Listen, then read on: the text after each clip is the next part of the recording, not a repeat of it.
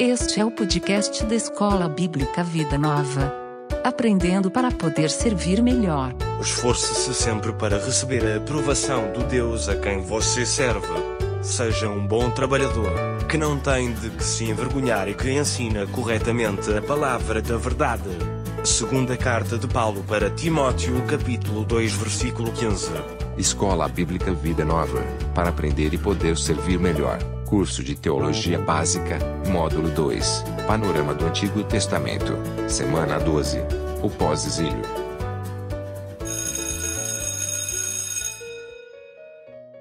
Hola profesor. Hola alumnos.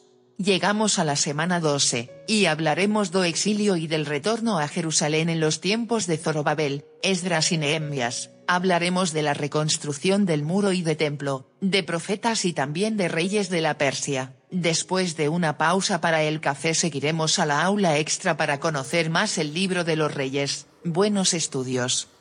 Happy Weekend, estudante! Tudo bem com você? Chegamos à semana 12, a gente vai falar um pouquinho do pós-exílio.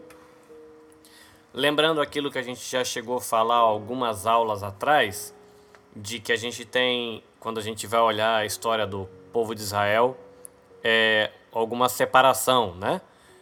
De alguns períodos. Então a gente tem o período que a gente chama do período pré-exílico, que diz mais respeito ao exílio na Babilônia. A gente tem o período exílico e a gente tem o período pós-exílico.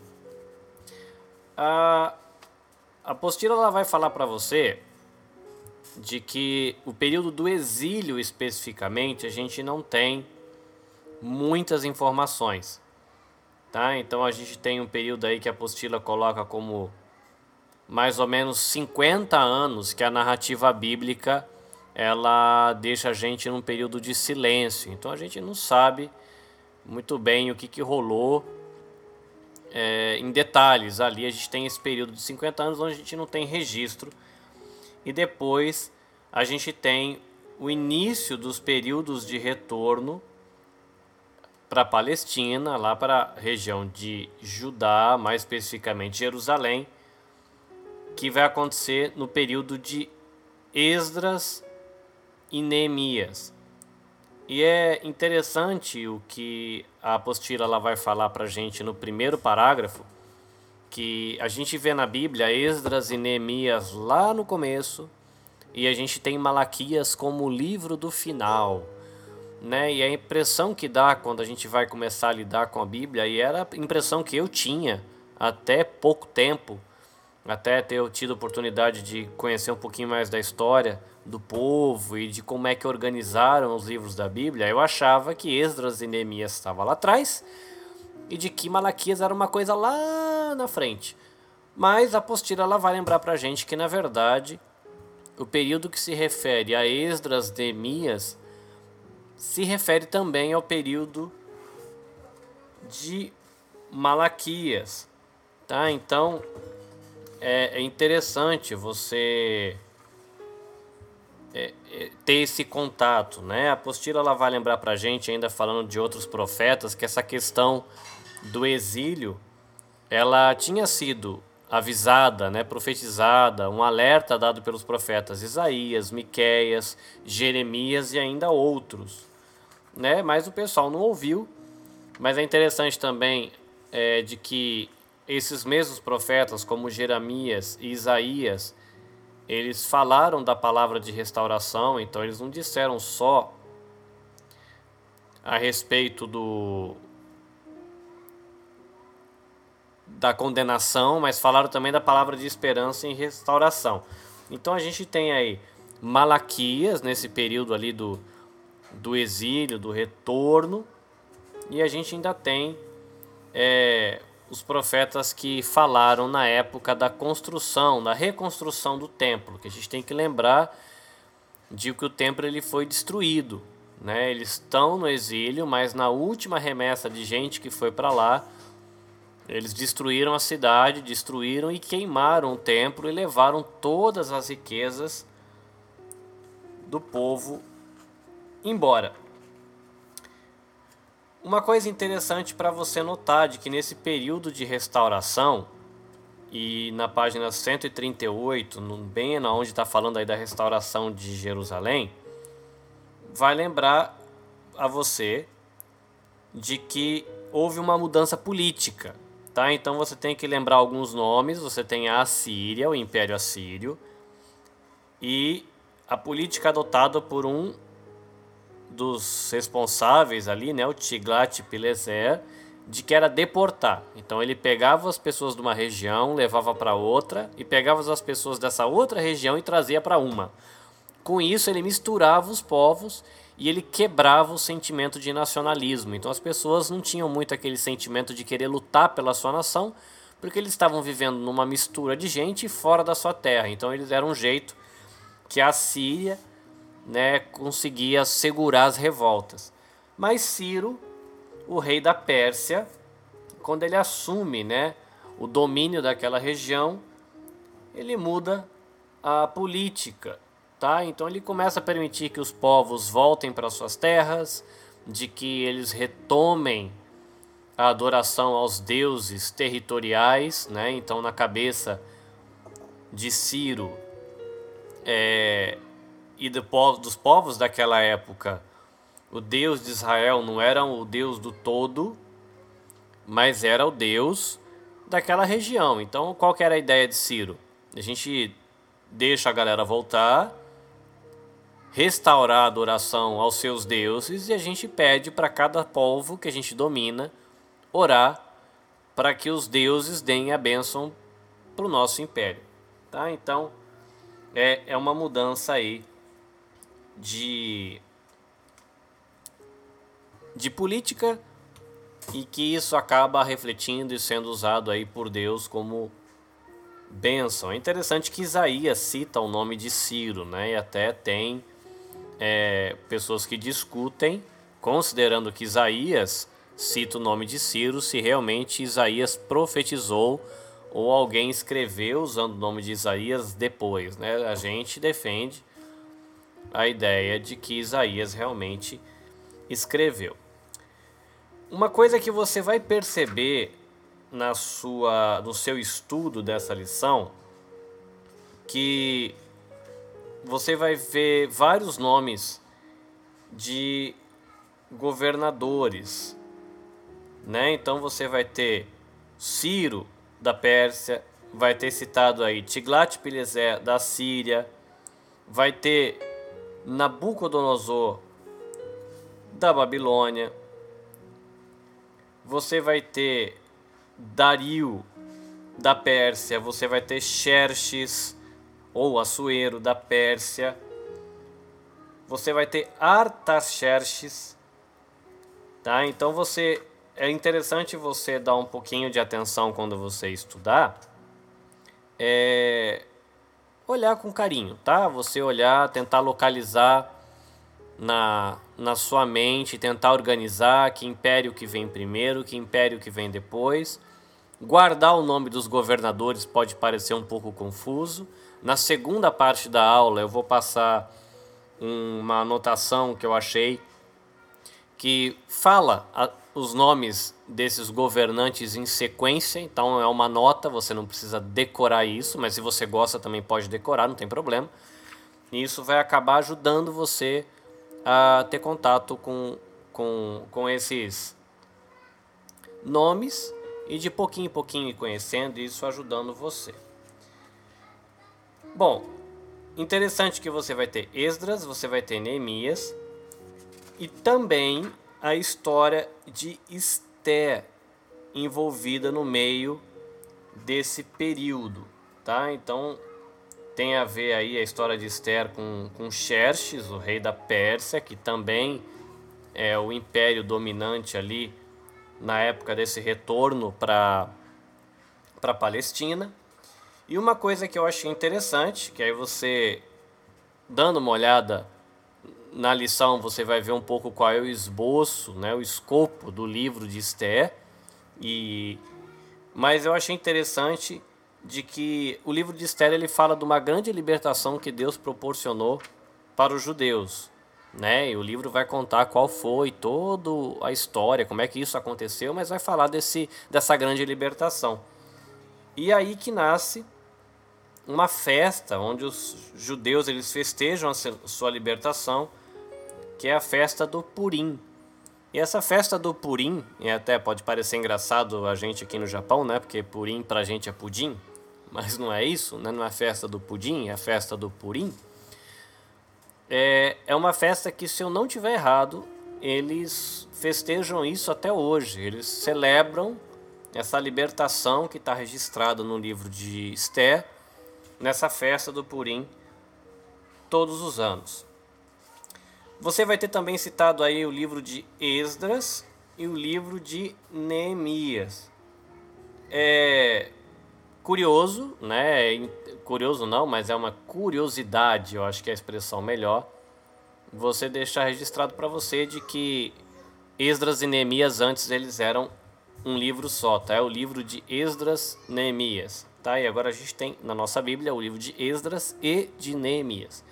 Mas é interessante você colocar aí como uma curiosidade bíblica.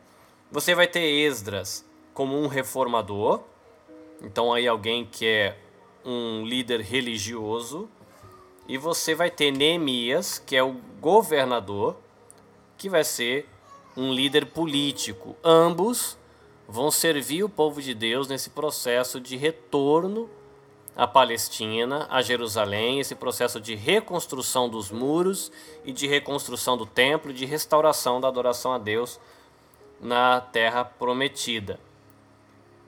Uma coisa que eu achei interessante que Esdras, quando ele faz a viagem de volta, né, e a gente que vem para o Japão, é uma viagem bem longa, grande, mas a gente tem a viagem que eles fizeram aí, uma viagem de 1.500 quilômetros até Jerusalém, saindo lá da Babilônia até Jerusalém. A gente passa aí às vezes 24, 30 horas dentro do avião e já fica perdendo a paciência, louco para chegar, porque a viagem não acaba nunca.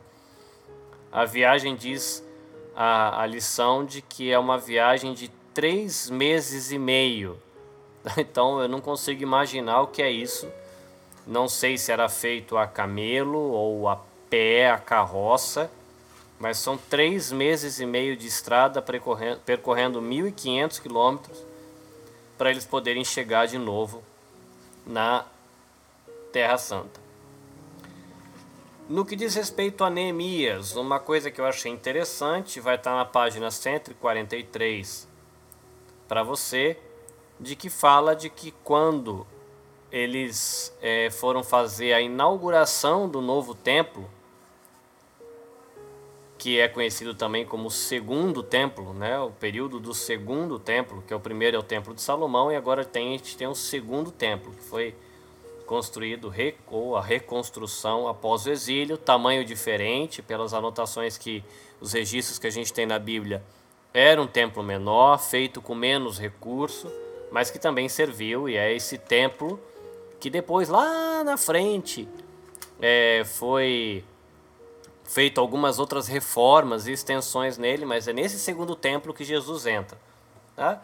Mas é interessante falar de que quando teve essa inauguração, eles realizaram aí um grande culto de ação de graças que teve acompanhamento de música instrumental, coral.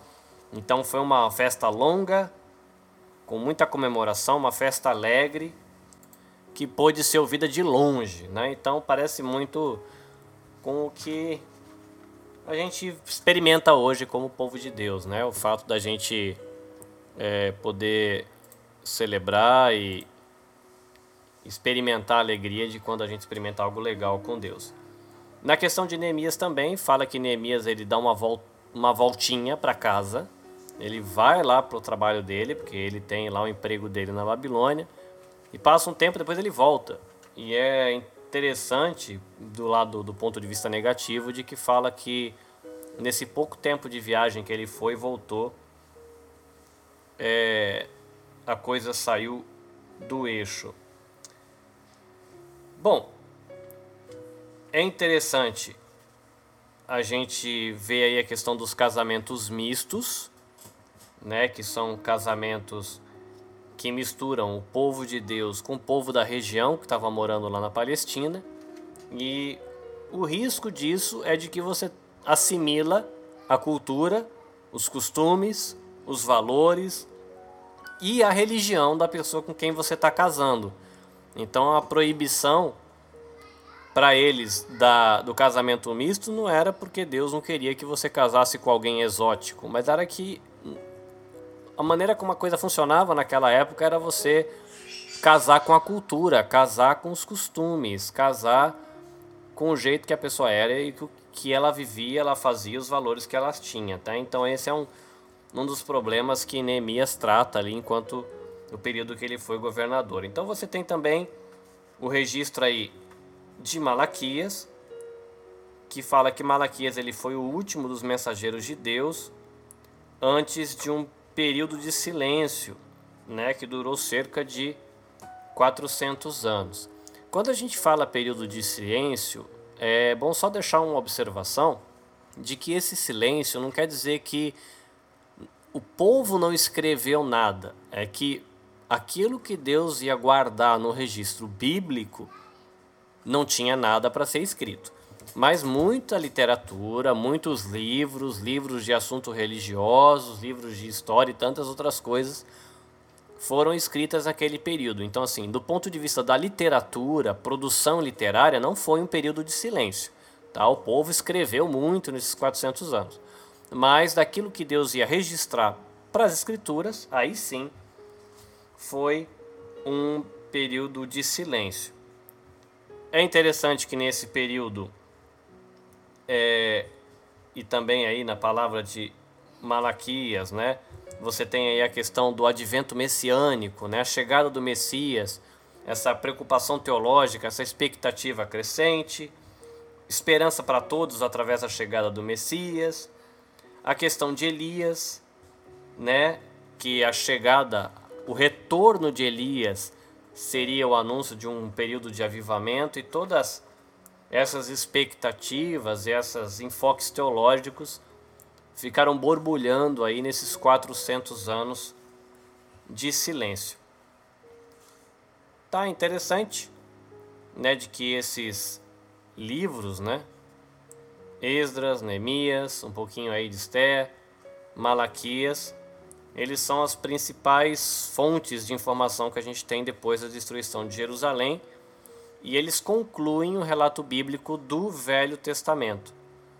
Então a gente tem depois aí os 40 anos do período interbíblico ou do período intertestamentário, ou também, como está dizendo aí o livro-texto que a gente está usando, o período de silêncio, e a gente tem depois disso o início da história do Novo Testamento.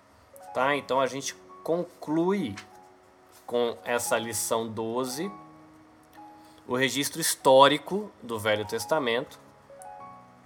E aí depois, a partir da segunda parte do livro, que a gente começa a trabalhar com ela semana que vem, a gente vai ver o que está entre Jó e Malaquias. Então, do registro histórico, a gente viu a história como ela correu, cita os profetas que se envolveram nessa história e agora a gente vai dar atenção a esses registros que tem de Jó até Malaquias.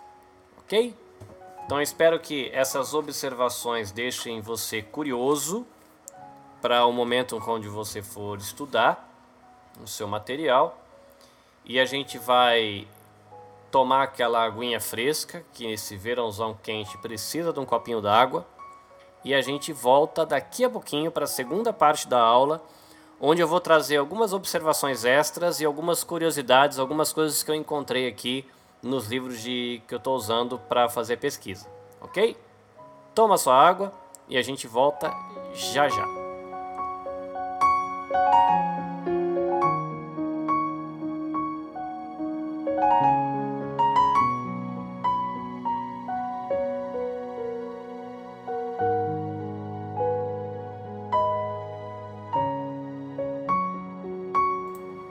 Bom, estudante, espero que você tenha tomado a sua aguinha. Nessa segunda parte da aula eu vou passar algumas informações que algumas talvez apostila cite e vai acrescentar e outra só vez apostila não cite e fica aí com uma informação para você colocar na sua caixinha de conhecimento. Bom, na primeira parte da aula eu falei que a lição ela cita bastantes reis, bastante governadores.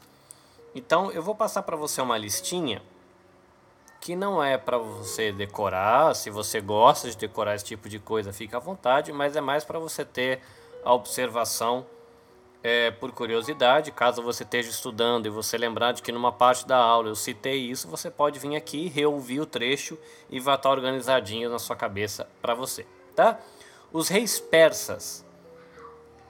Então a gente vai ter reis é, do período de 539 a.C até 335, 331 antes de Cristo também. Eu não sei se eu falei antes de Cristo antes, tá? 539 antes de Cristo até 331 antes de Cristo. É o período que tem a tabela que eu encontrei aqui. Então, na sequência tem, primeiro vem o rei persa Ciro, todos eles reis persas, tá? Depois vem Cambises, Dário I, Estaspes, depois vem Xerxes I Assuero, depois vem Artaxerxes I Longímano, depois vem Dário II Noto, Artaxerxes II Minemon, Artaxerxes III Oco, aí vem Arces e termina com Dário III Codomano. E aí tem, tem esses segundos nomes que descrevem alguma característica deles, tá? Então, Ciro, Cambises, Dário I, Xerxes I, Artaxerxes I, Dário II, Artaxerxes II, Artaxerxes III, Arces e Dario III. Tá? Tá apenas a título de curiosidade para você ter aí a relação dos nomes em sequência. A gente fala de Ciro, aí em 539. Em questão de arqueologia, é interessante você fazer uma busca na internet e procurar o cilindro de Ciro do primeiro ano do governo de Ciro o Grande, que é o famoso decreto que permite que os judeus voltem para casa. Tá? Então, uma peça eu imagino que ela seja de barro, que eles encontraram e está escrito ali esse decreto que permite que os judeus voltem para casa, tá? Então é uma peça que está em museu, às vezes ele roda o mundo e você de repente, quem sabe um dia ele cai aqui no Japão e você pode dar uma olhada. Tá, mas faz uma busca na internet aí, o cilindro de Ciro você vai ver que o cilindro de Ciro ele vai estar tá escrito com uma língua antiga, esquisitinha, que pela carinha dele aqui deve ser escrita cuneiforme, que é aquele feito com as conchinhas, né? E faz aquele palitinho, vai furando assim a, a, o barro e vai fazendo a escrita. Mas caso você tenha curiosidade, fala, olha, eu queria conhecer uma outra língua antiga, dar uma olhada, ver como é que era escrito. Que línguas que a gente tem ali no mundo antigo do Velho Testamento que você poderia, por uma questão de curiosidade, para aumentar o seu conhecimento do contexto onde a história bíblica está, você poderia, por exemplo, dar uma olhada na língua Suméria, é o Sumério, que é a primeira língua escrita da história, tá? Isso é 3100 antes de Cristo, e é uma língua aí que utilizava figuras, tá? O Sumério é uma língua que você pode verificar. Você tem o egípcio, que surgiu aí com uma segunda língua escrita da história, também aí por volta de 3100 antes de Cristo. E eles criaram uma outro tipo de escrita pictográfica que é o chamado de hieróglifo. Bom, você tem aí uma outra língua que é o acádio, que é uma língua semita que é no grupo de línguas onde se encontra o hebraico. Tá? E você tem também um outro idioma, que é o ugarítico, que é uma língua que ela tem ajudado aí de maneira significativa para o pessoal entender a gramática e o vocabulário do hebraico. Também é uma língua semítica, então ela tem relação com o hebraico, parece que ela é uma língua que é muito próxima do hebraico, então a pessoa está estudando o garítico e ajuda a entender alguns termos e palavras do hebraico. Um outro idioma que se você quiser dar uma olhada para ver como que era escrito, de repente conhecer um pouquinho, era o aramaico. Esse talvez você tenha ouvido, porque a gente tem textos na Bíblia em aramaico, Daniel, por exemplo, você tem é, no Novo Testamento aramaico citado. Então, uma curiosidade, você dá uma olhada também como é que o aramaico era escrito, se se parece ou não com, por exemplo, a maneira que se escrevia no Egito, ou será que se parece mais com a maneira que se escreve, se escreve no hebraico? E falando em si, é, o próprio hebraico, que é uma língua que usa o, o mesmo alfabeto do aramaico, tá? Então, uma curiosidade aí, né? O, o hebraico é uma outra língua, mas ele usa o mesmo alfabeto do aramaico. Bom, você tem o retorno do exílio. E eu achei uma tabelinha que mostra as três fases de retorno que aconteceram, porque o retorno não aconteceu de uma vez só. Tá? Foram três fases e cada fase tinha uma característica. Tá? Então essa tabelinha ela organiza é, isso para a gente entender. Então, a primeira fase do retorno ela foi em 538 a.C., que é o que está registrado em Esdras, do capítulo 1 até o 6. O líder judeu que está aí envolvido são os líderes Zorobabel e Jesua. Isso foi na época do rei Ciro. Tá? Qual é a extensão desse retorno na época de Ciro do pessoal que voltou ali com Zorobabel?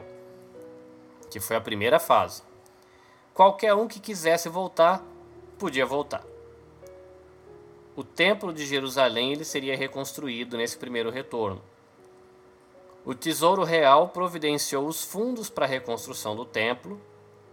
Os utensílios de culto feitos de ouro e prata, tirados do templo por Nabucodonosor, eles são restituídos. Algumas coisas que aconteceram nesse primeiro retorno.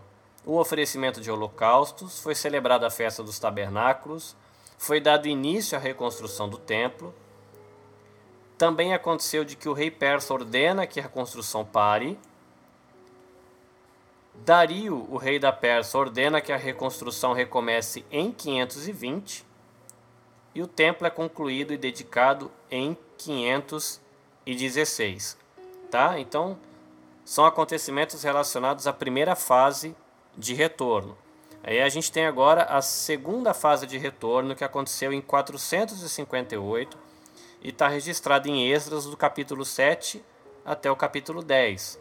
O líder judeu que está diretamente envolvido com essa segunda fase de retorno é Esdras, e o rei persas que está ali é o rei Artaxerxes Longímano, e qual a extensão desse retorno? Qualquer um que quisesse voltar podia fazê-lo. O Tesouro Real providenciou também os fundos para essa viagem.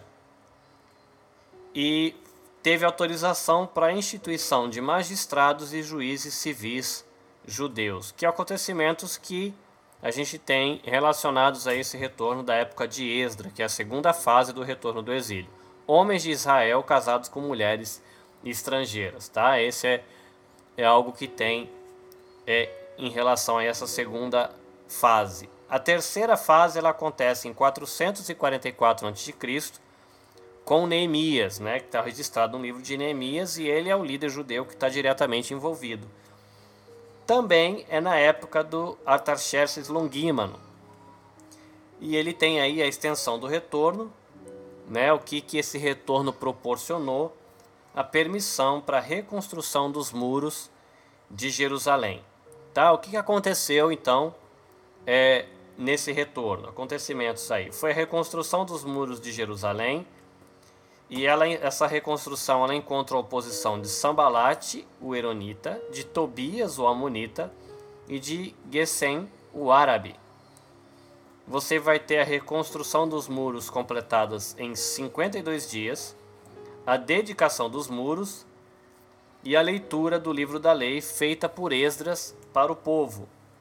E você também tem o início das reformas que são aplicadas aí por Neemias. Ok? Para a gente terminar essa segunda parte com algumas observações e é, curiosidades bíblicas, Esdras, que ele foi um líder religioso, como a gente citou, é, ele é de uma classe chamada escriba. E eu vou ler uma nota aqui que está na Bíblia de Estudo Arqueológica. Diz assim: os escribas eles constituíam uma importante classe profissional na sociedade do mundo antigo. A arte escribal da leitura, escrita e interpretação de documentos escritos proporcionava-lhes um papel fundamental em questões pessoais, estatais e religiosas. Geralmente, o texto era redigido a partir de um ditado, utilizando uma ponteira de junco afiada com uma faca de escrivão. A formação de um escriba era adquirida na escola e a profissão às vezes era vista como um negócio familiar. Alguns personagens importantes da Bíblia, eles foram escribas. A Bíblia apresenta corretamente a função dos escribas como sendo documentar e preservar a vontade dos reis. Isso tem em Crônicas, tem em Esther, por exemplo. Eles desempenhavam importantes funções dentro da hierarquia militar e geralmente são apresentados como conselheiros dos reis ao lado do sumo sacerdote. Muitos escribas também eram sacerdotes e estavam incumbidos de preservar, interpretar e explicar as escrituras. É, portanto, compreensível que os escribas tenham se tornado, na opinião geral, homens de grande sabedoria e conhecimento. Jonatas, o tio de Davi, era conselheiro, homem sábio e também escriba. Todas essas qualidades podiam ser encontradas na pessoa de Esdras. Ele foi uma figura importante do judaísmo tradicional e representava o modelo ideal da sabedoria rabínica, como um homem fiel no aprendizado, ensino, conselho e serviço. Por causa de sua importância e responsabilidade como guardiões da tradição, os escribas também estavam sujeitos ao escrutínio da crítica profética. Jeremias denunciou a pena mentirosa dos escribas que haviam abandonado a lei do Senhor, e o próprio Jesus pronunciou uma extensa lista de acusação contra os escribas e fariseus. Bom, a gente conclui aqui a segunda parte da nossa aula e espero que ela agregue informação para você e ajude você a expandir aí o seu conhecimento bíblico para ajudar você quando você for fazer a sua leitura bíblica ou preparar a sua aula, preparar uma devocional ou mesmo nos seus estudos pessoais. Tá bom? Então, espero que tudo isso tenha sido muito útil para você e a gente vai para o nosso cafezinho. Cough break. Cough break.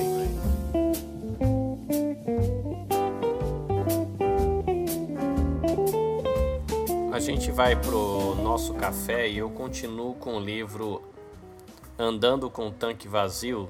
Já passei da metade, estou quase no final.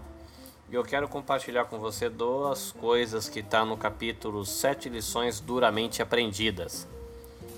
A primeira é uma poesia baseada no Salmo 23, mas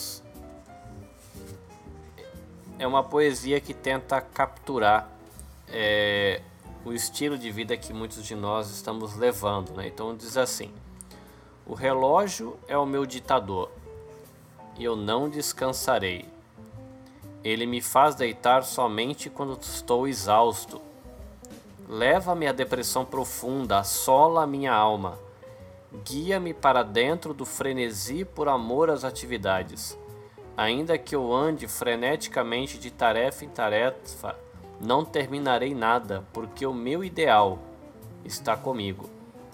Os prazos e a minha necessidade de aprovação me impulsionam, exigem desempenho de mim, além dos limites de minha agenda. Unge minha cabeça com enxaqueca. A minha caixa de entrada transborda. Certamente a fradiga e a pressão do tempo me seguirão todos os dias da minha vida e habitarei nos laços da frustração para todo o sempre. E um outro pensamento que ainda está nesse capítulo, é, o título é Durma corretamente. Diz assim: Quando começa o seu dia? Quando você dá início ao seu dia? Uma resposta típica é quando eu acordo, é claro. Ao contrário disso que foi dito, vamos analisar a história da criação. Em Gênesis, quando Deus criou todas as coisas, encontramos as seguintes palavras: Passaram-se tarde e manhã, e esse foi o primeiro dia. Esse padrão é repetido à medida que Deus continua a criar cada novo dia. Passaram-se tarde e manhã, e esse foi o segundo dia. Em outras palavras, Deus começou cada dia à noite e não de manhã. Seu dia começa não quando você levanta, começa quando você vai dormir. O descanso é que dá início ao seu novo dia e não o café. Muito bem, um pensamento aí que diz respeito a ter boas noites de descanso e pensar de que o início do dia, um bom dia, começa com uma boa noite de descanso. Tá? Então, um pensamento para a gente, espero que valha a pena esse nosso pensamento e a gente vai para o aula extra. Atenção classe, começa agora a aula extra. Porque aprender é bom.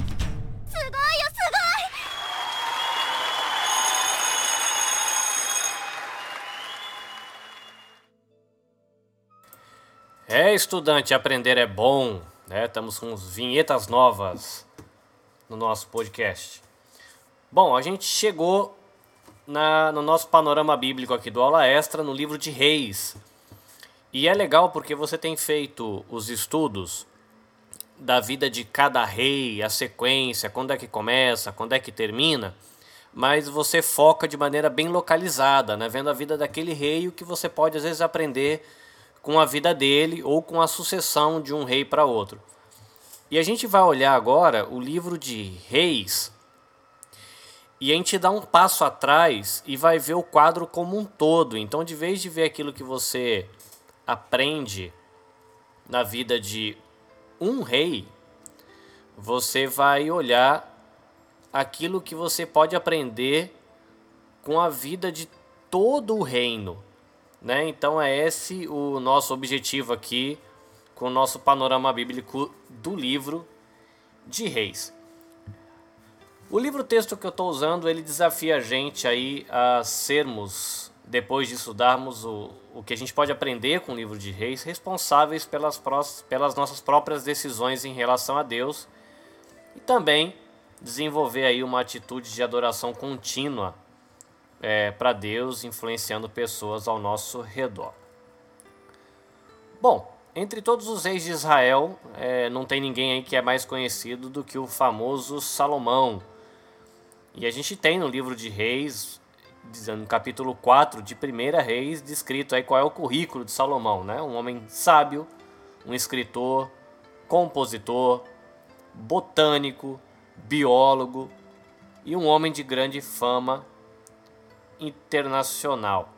Mas Salomão, que é um dos homens mais sábios do mundo, ele se perdeu no caminho e ele se torna idólatra. Que veneno será que pode ameaçar a nossa vida? Trabalho, dinheiro, bens, passeios, sexo, lazer. Relacionamentos eles são indispensáveis à vida, mas eles podem se tornar um veneno se eles ocupam um lugar errado da nossa vida. E aí fica aí, né, uma chamada aqui do nosso livro texto. E aí, qual será a sua atitude se você ficar famoso? Será que a fama vai virar veneno e vai atrapalhar ou inverter as suas prioridades? Hum, boa pergunta. Bom, uma visão panorâmica do livro de Reis. Em algumas informações básicas, a gente tem o autor, ele é um historiador, ou historiadores, né? A gente não sabe quem foi o escritor do livro de Reis. A data do livro entre 970 a.C. a 560 a.C. O alvo do livro é descrever a história política do reino dividido. No que diz respeito ao livro de Primeira Reis, a gente pode considerar uma palavra-chave, a palavra unidade, e o versículo-chave, 1 Reis 3,9 Dá, pois, ao teu servo um coração cheio de discernimento para governar o teu povo e capaz de distinguir entre o bem e o mal. Pois quem pode governar este tão grande povo? Já na questão de segunda reis, a gente poderia colocar como uma palavra-chave divisão e o versículo-chave segunda reis 17, 13, que diz assim: O Senhor advertiu Israel e Judá por meio de todos os seus profetas e videntes. Desviem-se de seus maus caminhos, obedeçam às minhas ordenanças e aos meus decretos, de acordo com toda a lei que ordenei aos meus antepassados, ou melhor, aos seus antepassados, que obedecessem, e que lhes entreguei por meio de meus servos, os profetas. Muito bem. Se a gente for colocar aí o esboço do livro, a gente vai ter dos capítulos 1 a 11 de Primeira Reis, o reino de Salomão, com as características de grandeza, a questão também do templo, sabedoria e apostasia. A gente vai ter de 1 Reis 12 até 2 Reis 17 a história do reino dividido, que vai mostrar instabilidade, divisão guerras e também disciplina da parte de Deus. Segunda Reis 18 a 25, a gente tem um reino sobrevivente, o reino de Judá. E a gente vai ter aí tristeza, instabilidade, desolação e destruição. Reis em uma sentença. Deus ele preservou seu povo, disciplinando-o com o exílio, mas manteve-se fiel às alianças que tinha feito com Abraão, e Davi. Vamos lá. Israel, um reino dividido. No ano 935 a.C., houve o rompimento do povo de Israel, dividindo as doze tribos em dois reinos distintos, que é o que a gente já vem estudando. O reino do sul, para a gente relembrar, ele fica com as tribos de Judá e de Benjamim, e mantém a dinastia de Davi.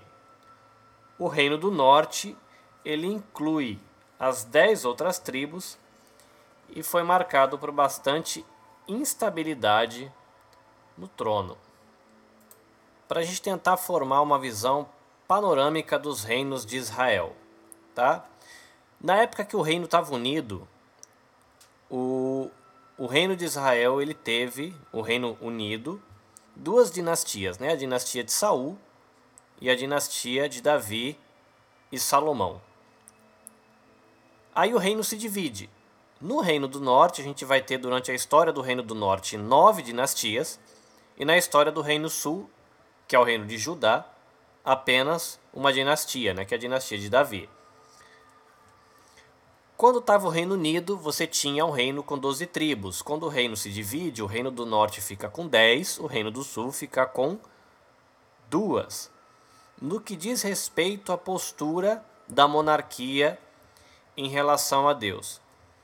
Quando você tem o rei unido, você tem reis que são fiéis e reis que são infiéis.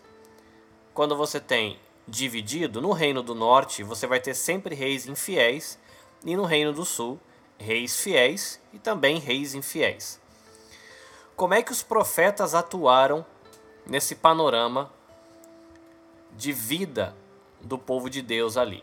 Bom, enquanto o reino estava unido, os profetas eles atuaram junto aos reis. Quando o reino se divide, no reino do norte, os profetas eles atuam contra os reis e mostra também que no reino do norte alguns profetas eles abandonam a Deus para poder agradar aos reis do reino do norte. Já no reino do sul, os profetas eles atuam confrontando os reis. Na época do Reino Unido, os sacerdotes eles serviram a Deus no templo. Quando o reino divide, no reino do norte, os sacerdotes eles serviam ao rei de Israel e desprezavam a Deus. No reino do sul, os sacerdotes eles serviram ainda no templo. No que diz respeito à idolatria, quando o reino estava unido, foi algo que estava presente na vida de Salomão. Quando o reino se divide, no reino do norte, Baal e Astarote são os principais deuses que envolvem o povo em idolatria. No Reino do Sul, dependendo do rei, o povo praticava ou não a idolatria. Então, alguns reis de Judá, que vale a pena você sempre guardar os nomes na memória: o rei Asa, o rei Josafá, Joás, Ezequias e Josias, todos reis que a gente viu a vida deles detalhadas quando a gente estudou os livros de reis e crônicas. Bom, algumas curiosidades a respeito do livro dos reis, né? Os dois livros, o primeiro e o segundo. O livro, o autor de Reis, que a gente não sabe quem é, né? Esse historiador, ele foi um grande pesquisador e ele consulta vários livros para escrever a sua obra. E ele cita algum desses livros no próprio livro de Reis e a gente tem perdido esses livros, né? A gente não tem mais esses livros em mãos. Então a gente tem, por exemplo, citados Crônicas de Salomão, que é um livro que a gente não tem mais acesso, as Crônicas dos Reis de Israel, que é um livro que a gente também não tem acesso, e a gente tem as Crônicas dos Reis de Judá, né? Outro livro que a gente também não tem acesso. Uma outra curiosidade sobre o livro de Reis, que é um livro que enfatiza a fidelidade de Deus. Na história dos reis de Judá e de Israel, uma lição ela é enfatizada. Não há sucesso na vida longe da palavra de Deus e de uma caminhada de fé com ele, que é uma ideia paralela também quando você olha aí Hebreus, versículo ou melhor, capítulo 11, versículo 6, que diz que sem fé é impossível agradar a Deus, pois quem dele se aproxima precisa crer que ele existe e que recompensa aqueles que o buscam. No livro de Reis também, uma curiosidade é que o livro destaca o início do ministério dos profetas.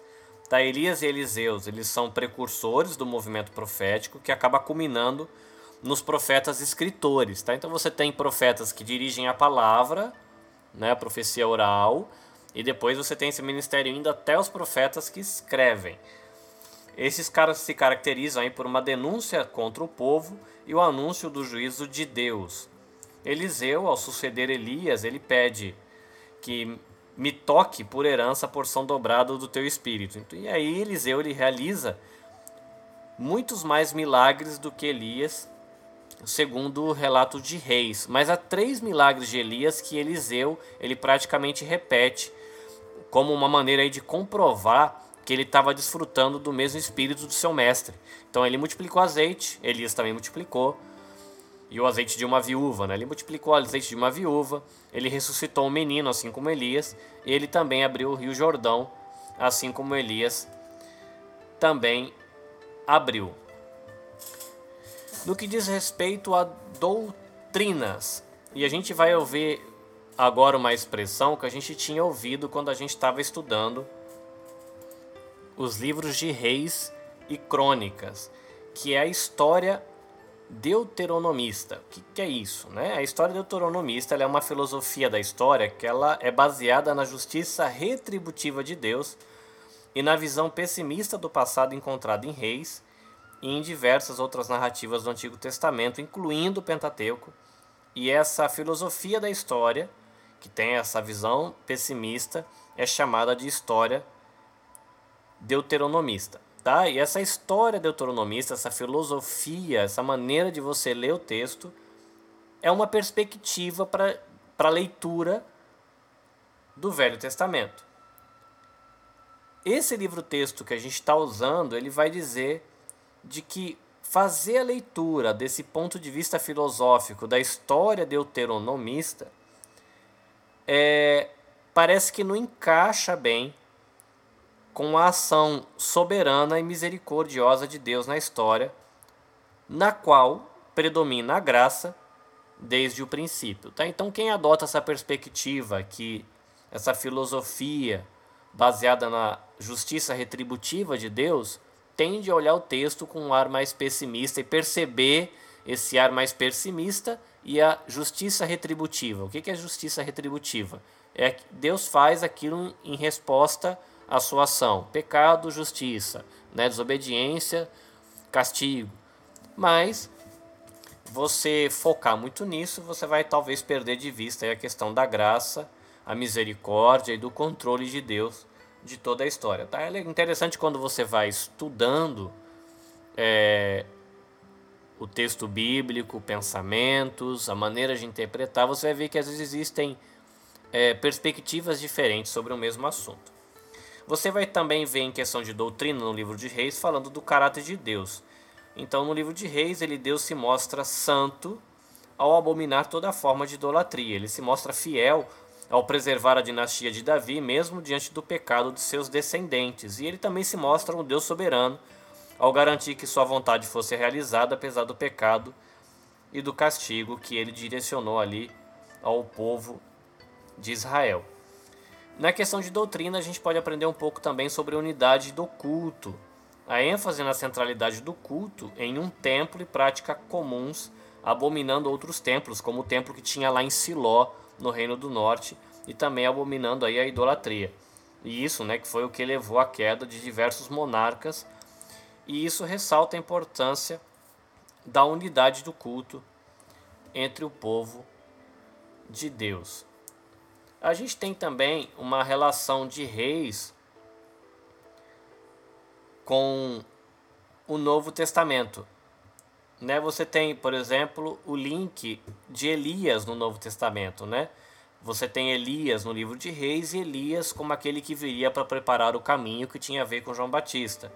Você tem Elias é, atuando é, no nome de Deus no livro de Reis e você tem Elias aparecendo quando, junto com Moisés quando Jesus ele é transfigurado. E você tem é, uma linha de interpretação que entende de que Elias vai ser uma das duas testemunhas do final da tribulação no livro de Apocalipse. Você tem aí algumas semelhanças né, entre Elias e João Batista. Você tem é, a, a descrição de que Elias tinha uma aparência rude, João Batista também. Elias ele sofre uma perseguição política por uma mulher que é Jezabel. Você tem João Batista uma perseguição política com Herodias. Você tem é, o Elias é, batizando e ungindo Eliseu no Jordão e você tem João Batista batizando ali Jesus também no Jordão. Como conclusão do livro de Reis, a gente vê que todos os reis de Israel, seja do reino do norte ou do reino do sul, eles tiveram oportunidades de serem fiéis a Deus. Mas foram poucos os reis que aproveitaram essa oportunidade de eles serem fiéis a Deus. A diferença estava aí no interesse de cada rei, dele querer ser fiel, dele buscar ser fiel, se esforçar para isso ou não. Bom, diante do, do exemplo de tantos reis, a gente ainda tem o padrão de Davi, que ele ainda pode ser seguido e, e é um exemplo para a gente. Né? Um, um exemplo que lembra que, independente daquilo que a gente faça, a gente deve buscar um coração segundo o coração de Deus. Espero que a aula de hoje tenha sido útil, que seja proveitosa para você e de que a aula extra contribua para você ter uma boa visão da história do reino de Israel. Tá bom? A gente se vê na próxima aula. A gente vai entrar agora nos livros poéticos, a gente vai ver também os livros proféticos logo em breve, uma atenção para cada um desses livros e vai ser muito legal para a gente. Deus abençoe você, bom final de semana, caris, shalom e até a próxima aula. Minasan sayonara,